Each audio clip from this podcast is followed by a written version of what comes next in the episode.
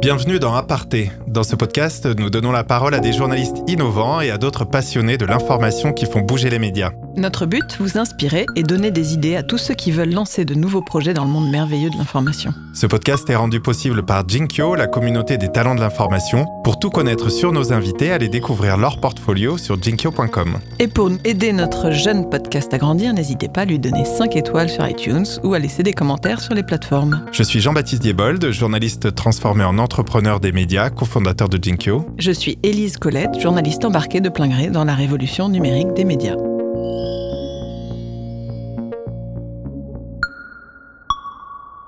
Pour cet épisode, nous avons eu envie de parler de documentaire. Ce format télé ou vidéo a clairement le vent en poupe en ce moment auprès du public et il permet à des auteurs de réaliser le grand reportage ou la grande enquête dont ils rêvent depuis souvent fort longtemps. Nous sommes très heureux de recevoir aujourd'hui une journaliste qui a réalisé ce rêve et l'a fait en s'appuyant sur une communauté passionnée par son sujet et qui a contribué à son financement participatif. Bonjour Anne-Sophie Novelle. Bonjour. Avec ton documentaire Les médias, le monde et moi, tu abordes un sujet qui nous intéresse particulièrement, l'avenir de l'information et les manières de lutter contre la défiance du public vis-à-vis euh, des médias et contre les fake news. Ce que tu montres très bien, c'est que derrière l'information et ses manières de la présenter, bah, il y a des gens, euh, des journalistes en particulier, qui sont aujourd'hui confrontés à des problèmes multiples économiques ou autres et qui cherchent des solutions. Entrons donc avec toi dans la fabrication de ce projet et pour bien commencer, écoutons le tout début de ton film.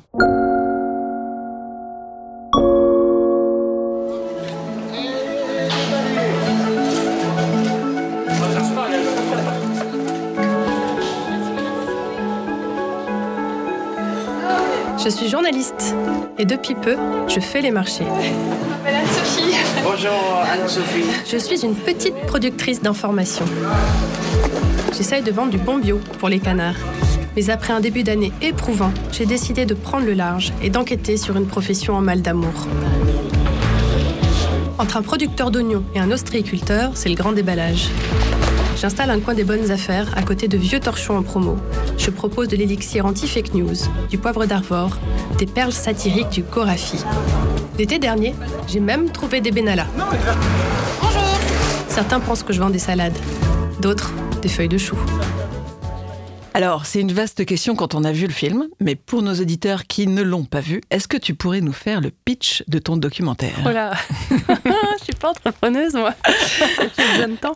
Euh, le documentaire euh, interroge euh, notre rapport actuel à l'information.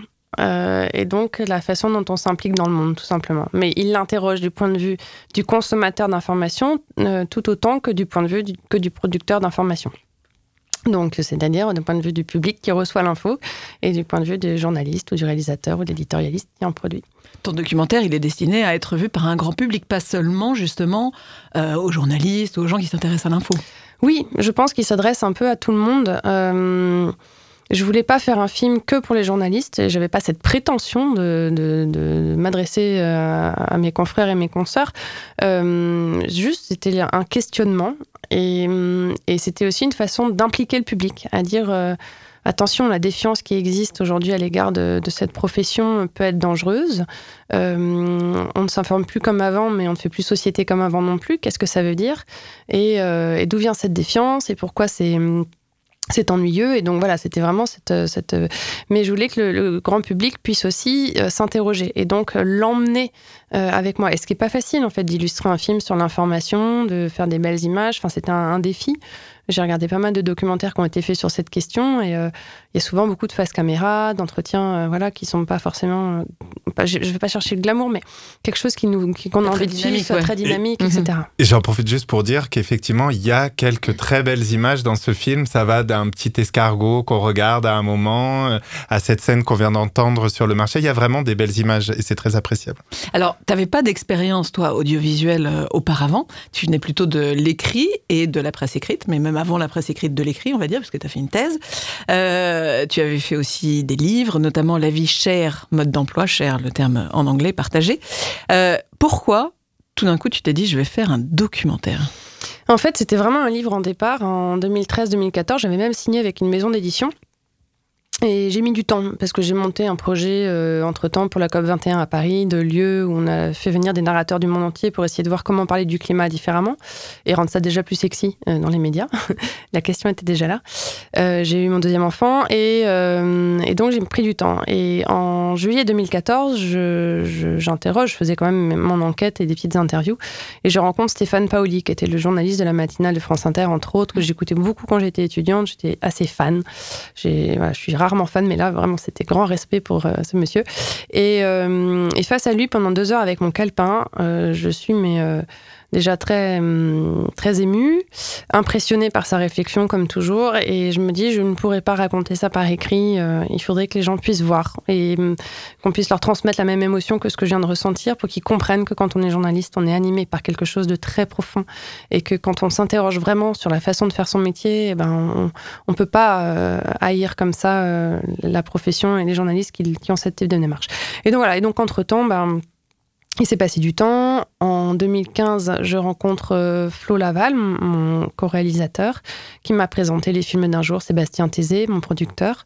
Et de fil en aiguille, euh, début 2016, j'ai commencé à faire les premiers synopsis. Et ce qui était compliqué pour moi, je crois que j'ai dû l'écrire 100 fois, ce synopsis, c'était d'écrire un film. On, ne l'écrit pas du tout. Euh, il faut penser l'image, il faut aller penser des scènes, des séquences. C'était donc voilà. Donc c'est mon premier film. Je, pense que j'ai fait toutes les erreurs de débutante ou presque. J'ai beaucoup appris mais j'ai eu une super équipe aussi. C'est-à-dire qu'au-delà de Flo, on a eu après un monteur qui a 20 ans d'expérience. J'ai fait venir une graphiste qui a, fait le travail, euh, genre ta carte blanche. Et pareil pour le musicien. Euh, Florian Seroul. Alors, en termes d'image, justement, et de narration, j'ai eu l'impression de reconnaître un petit peu de quelque chose du film Demain.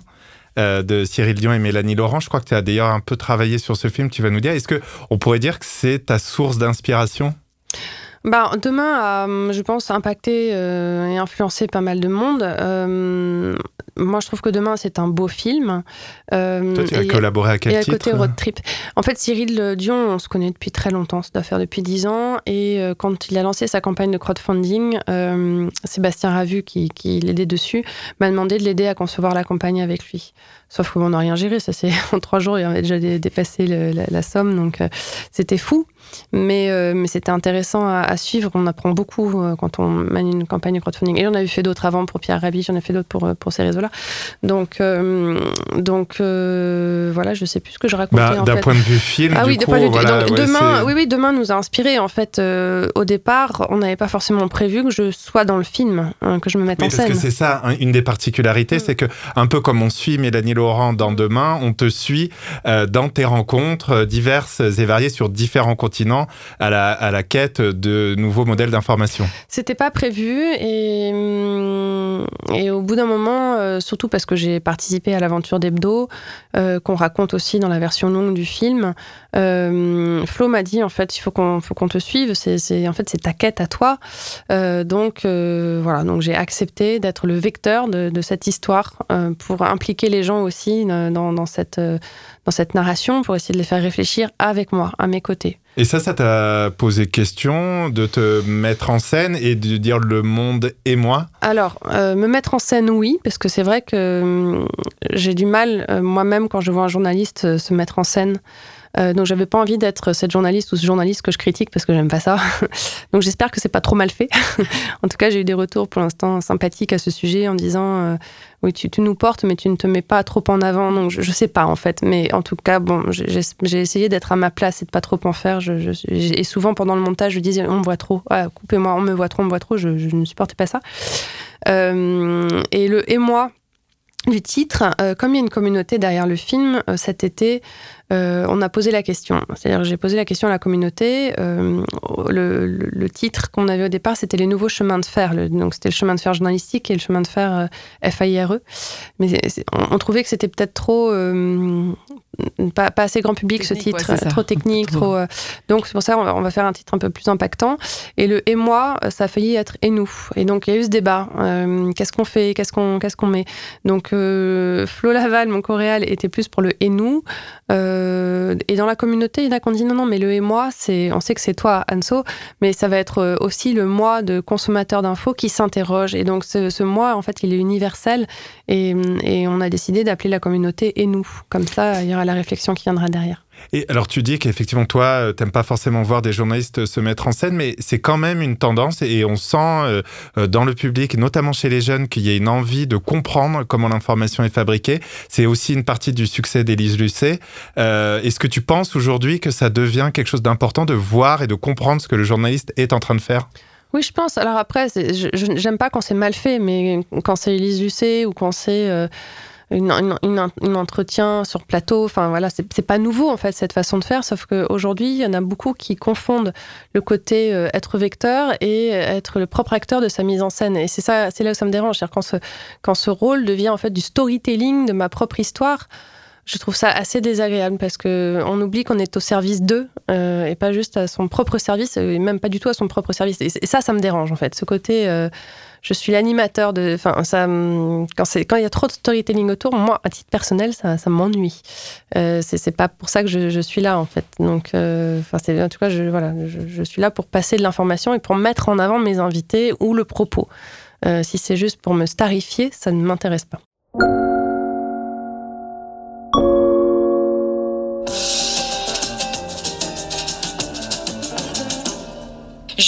Le journal La Croix a publié le baromètre sur la confiance des Français dans les médias. Alors comme pressenti, les résultats ne sont pas très bons, avec une crédibilité à la baisse et une indépendance à l'égard des pouvoirs économiques et politiques jugées insuffisantes, comme nous le disait encore sur ce plateau la journaliste Aude Lancelin samedi dernier. Alors comment faire pour renouer le lien entre les citoyens et les journalistes? Est-ce que ces derniers doivent changer leur manière de concevoir et d'exercer la profession? S'ils ne sont plus les seuls à donner, à voir, à entendre, à sentir, à connaître l'actualité Alors comment repenser leur fonction pour être de bons narrateurs du monde. Second volet de la fabrique médiatique aujourd'hui sur la défiance envers les médias, les solutions avec nos deux invités en duplex de France Bleu Gironde à Bordeaux. Anne-Sophie Novelle, bonjour. Bonjour. Vous êtes journaliste indépendante, vous avez travaillé pour Le Monde, Le 1, LCI. Anne-Sophie, tu as été invitée récemment sur France Culture, tu as été beaucoup interviewée dans les médias et ton film a été diffusé aux assises du journalisme. Bref, dans le monde des médias, on peut dire que pas mal de monde ont entendu parler de ce film et pourtant, et pourtant, il n'a pas encore été diffusé sur une chaîne de télévision, ce qui permettrait de le montrer au grand public. J'imagine qu'aujourd'hui, c'est quelque chose d'important pour toi. Alors, c'est faux, parce qu'en fait, il a été diffusé à la télé, mais en Belgique. Donc, les, Belges euh, ont entendu une de ces deux émissions là, de France Culture fin janvier. Euh, Sarah Hameau m'a contacté par Twitter. Elle, je lui ai dit, ben, contacte mon producteur. Et une semaine après, elle nous appelait en disant, la télé belge le prend. Donc là, j'ai sauté de joie. mais euh, on a, on l'a diffusé déjà depuis mi-janvier dans des projections débat en France comme à l'étranger. Donc il y a un grand public. Euh, il y a beaucoup de lycéens en fait qui l'ont vu. Le lycée français de, de Londres euh, pendant la semaine de l'éducation aux médias et à la presse l'a passé tous les jours à ses classes. J'ai fait deux Skype avec eux. Enfin, il fait son petit chemin pour l'instant. Et on a fait le lancement que, du coup, officiel. C'est un objectif pour toi aujourd'hui, ce, ce, côté télé grand public. Bah en fait, la, la, télé, malgré la défiance qui existe aujourd'hui à son compte, reste le média le plus le plus regardé euh, enfin un petit peu derrière la radio, mais euh, et donc euh, c'est important. Le côté vu à la télé, ben il joue encore un peu. donc là, on attend les réponses de France TV, d'Arte. J'espère en avoir bientôt.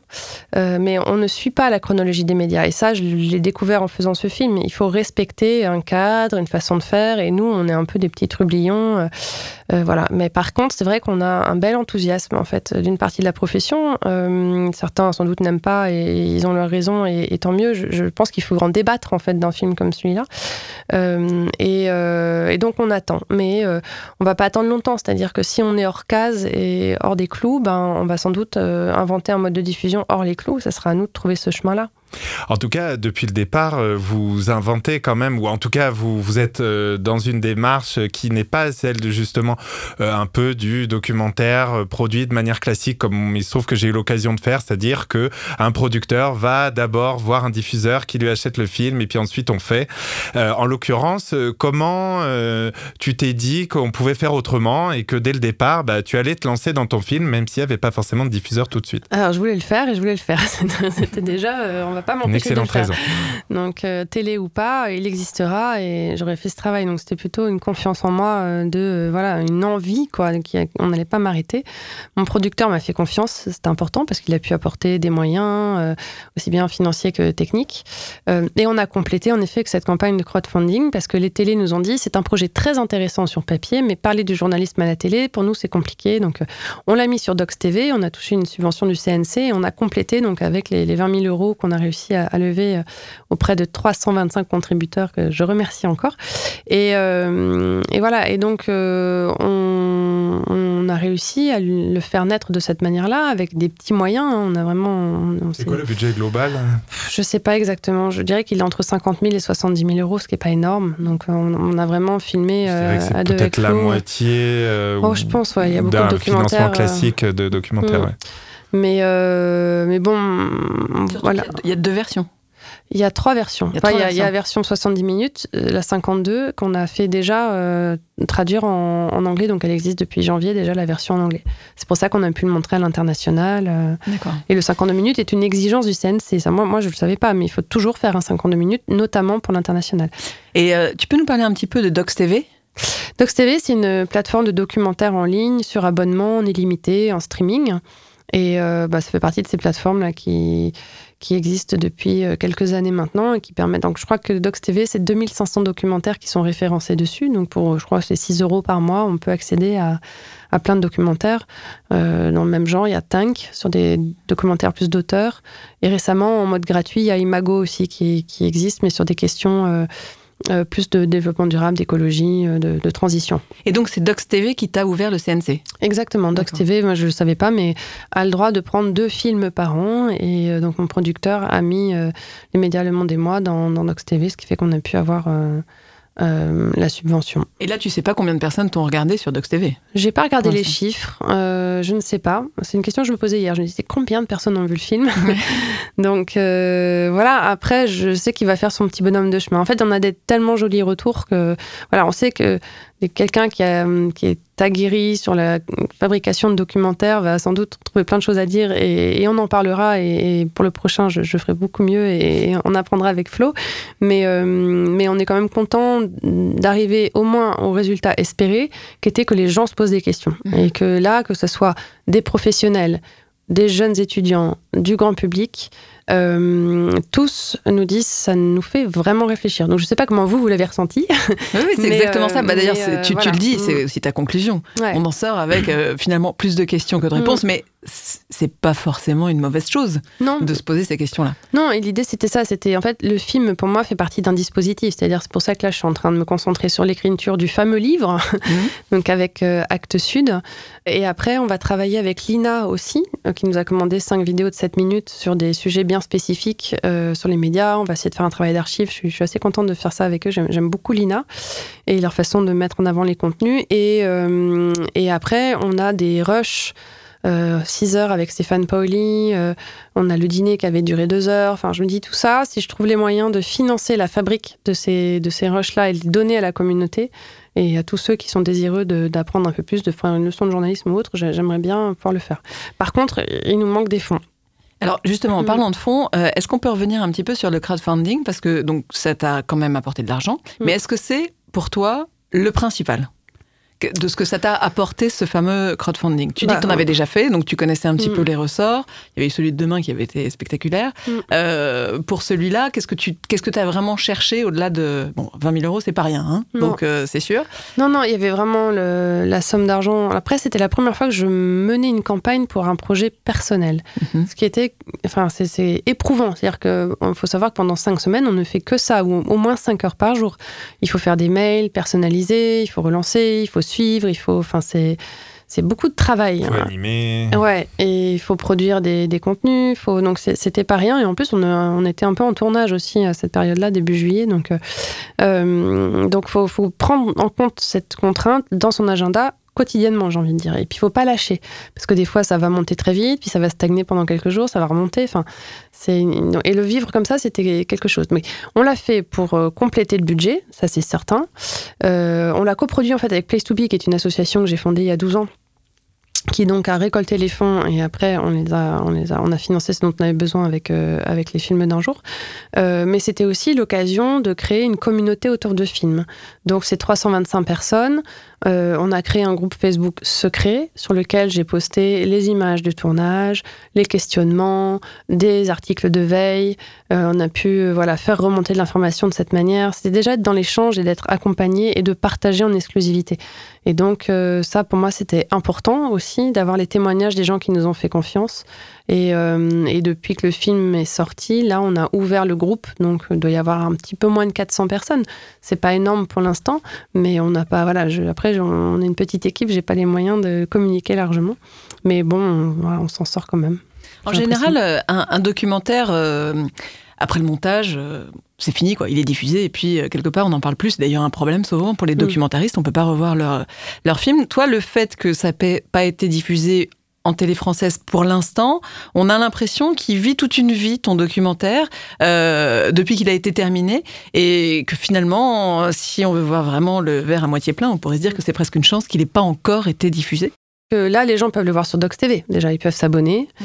Euh, ils peuvent même s'abonner gratuitement pour quelques jours et donc voir le film. Enfin, euh, ils peuvent déjà le voir sur Dex TV, ils peuvent venir aux projections débat, ils peuvent organiser des projections, euh, notamment à des vertus pédagogiques et d'éducation aux médias, parce qu'on est quand même aussi sur ce créneau-là. et puis, bah, à la télé, on verra plus tard. Mais s'ils passent à l'étranger, je pense qu'il y a des chances, en tout cas, qu'ils fonctionnent mieux pour l'instant sur un public à l'international qu'en France. Mm. Et, ça, ça pose une vraie question. C'est-à-dire que si la télé en France ne nous le prend pas, alors j'espère quand même qu'on aura des petites chaînes comme LCP ou Public Sénat, euh, mais euh, si, si on n'est pas pris, ça, ça fera partie de notre histoire. C'est-à-dire c'est compliqué de parler de ces questions où on n'a pas su rentrer dans la bonne case. Et c'est quoi aujourd'hui respecter une case dans un monde où tout, est en train de partir en vrille? Ça, je ne sais pas. Et c'est une vraie question que je pose. Absolument. D'ailleurs, ça fait partie de la réflexion autour des médias. Effectivement, cette question de l'international, ce qui est signifiant peut-être, c'est que tu as réussi à organiser une avant-première à l'UNESCO. Donc mm. certes, c'est à Paris, mais c'est l'UNESCO, c'est international. Euh, c'était le 28 mars, ça a été suivi d'une table ronde avec les stars actuelles du journalisme. Et on va d'ailleurs écouter tout de suite les réactions de Fabrice Arfi d'abord de Et ensuite de Cyril Dion, le réalisateur de Demain dont on a déjà parlé. Bah D'abord un immense bravo, bonjour à tous dans, cette salle très impressionnante. Euh, en, fait, je ne veux pas vouloir faire une, réponse trop, facile. Ce que je retiens du film, c'est d'abord sa formidable énergie euh, qui a derrière le, geste de poser cette question avec tant de vivacité et l'espèce de message invariant qui travaille tous les propos d'où qu'ils viennent, en réalité, je trouve que c'est sa force, et qui nous disent une chose qui me paraît absolument fondamentale sur la crise de la presse, la crise du journalisme en quelque sorte qui est interrogée par le film, c'est que ça n'est pas une crise de la demande, c'est une crise de l'offre. Ce qui m'a plu et ce qui fait le, pour moi la réussite du film, c'est que justement on en sort avec plus de questions qu'on y est rentré. Ça, nous dérange, que ça nous remet en question. Donc à ce titre-là, je trouve que c'est vraiment, vraiment réussi. Alors, euh, un problème d'offre, euh, selon Arfi, plus de questions que de réponses, ça on l'a déjà vu selon Dion. Après avoir réfléchi des centaines d'heures sur ce sujet, et manifestement tu vas encore y réfléchir pas mal de temps, est-ce que tu as encore envie? De, ce journalisme, de faire du journalisme euh, En fait, je sais de quoi j'ai envie aujourd'hui. Euh, ça serait d'un poste qui, pour l'instant, il n'y a que Disclose qui m'a proposé ça. Disclose, c'est un collectif de journalistes qui s'est créé en fin d'année dernière avec une campagne de crowdfunding aussi, euh, qui défend l'investigation et, et, qui veut travailler son impact. C'est ne choisir que des sujets de société importants pour l'intérêt général mais euh, l'enquête va être accompagnée dans sa dimension d'impact sur la société et sa manière de faire bouger les lignes. C'est assez novateur, mais c'est quelque chose qui pousse énormément à l'étranger. Et moi, j'adorerais, à terme, intégrer une rédaction et dire, voilà, je suis journaliste, mais je suis en lien avec la communauté de vos lecteurs, de vos téléspectateurs, de vos auditeurs, et je vais m'intéresser, quand on sort une investigation, euh, bah, à son impact dans la société et à la manière dont les gens y répondent et ce que ça provoque, et avoir un suivi, en fait. Euh, parce que ça, ça, pour moi, ça fait partie de la posture qu'on doit avoir aujourd'hui dans la société. Donc ça, c'est un peu mon rêve. Mhm. Mais euh, pour l'instant, j'y suis pas. Je porte mon film et tout ce qui va avec.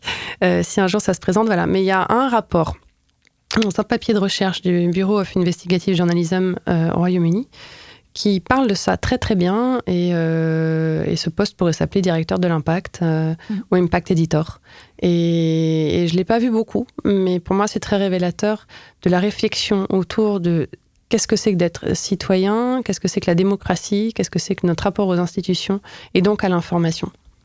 Et alors, à l'aune de toute cette enquête, de ces reportages, de ces dizaines de rencontres, qu'est-ce que tu euh, dirais aujourd'hui à un jeune journaliste ou à un jeune qui a envie de faire de l'information, en tout cas? Alors c'est une question qui nous est beaucoup posée euh, parce qu'il y a plein de jeunes qui viennent voir le film. J'ai eu plein de demandes d'interviews de, jeunes qui font leur mémoire, qui s'intéressent à tout ça. Et, euh, je leur dis, école ou pas école, ça je, je suis pas bonne pour le dire, j'ai pas fait d'école, mais euh, euh, d'apprendre quand même les fondamentaux du journalisme, faire une bonne enquête, une bonne investigation, se cultiver, vraiment lire, euh, avoir une bonne culture générale, se spécialiser, c'est encore mieux. S'ils ont une passion, quelque chose qu'ils veulent creuser, je trouve ça important de bien savoir de quoi on parle dans une société où tout part dans le flou. Euh, et euh, de pas trop se focaliser sur les outils, d'être curieux de, la technologie qui les entoure, de savoir euh, capter les formats intéressants, utiles euh, euh, à la diffusion large de leur message, euh, mais de toujours ne pas s'enfermer dans une technologie, d'être toujours ouvert à ce qui, se présente, parce que ça va changer ça change de plus en plus vite. Et après d'y croire, mais comme le dit Pauline dans le film, c'est travailler, travailler, travailler et beaucoup de modestie. Et ça, c'est à la fois un retour aux fondamentaux, mais aussi une, posture qui doit se redéfinir pour nous aider. Merci beaucoup, Anne-Sophie. Merci. Merci d'être venue nous parler des médias Le Monde et moi. On te souhaite plein de succès. C'est déjà bien parti. Et on conseille à tous les journalistes en devenir de visionner ce documentaire. Si vous écoutez euh, Aparté sur iTunes, n'hésitez pas à nous mettre 5 étoiles et à nous faire aussi peut-être découvrir des talents de l'information qui innovent en nous contactant via la page jinkyo.com slash podcast. Salut Élise. Salut Jean-Baptiste. Rendez-vous dans deux semaines pour un nouvel épisode d'Aparté.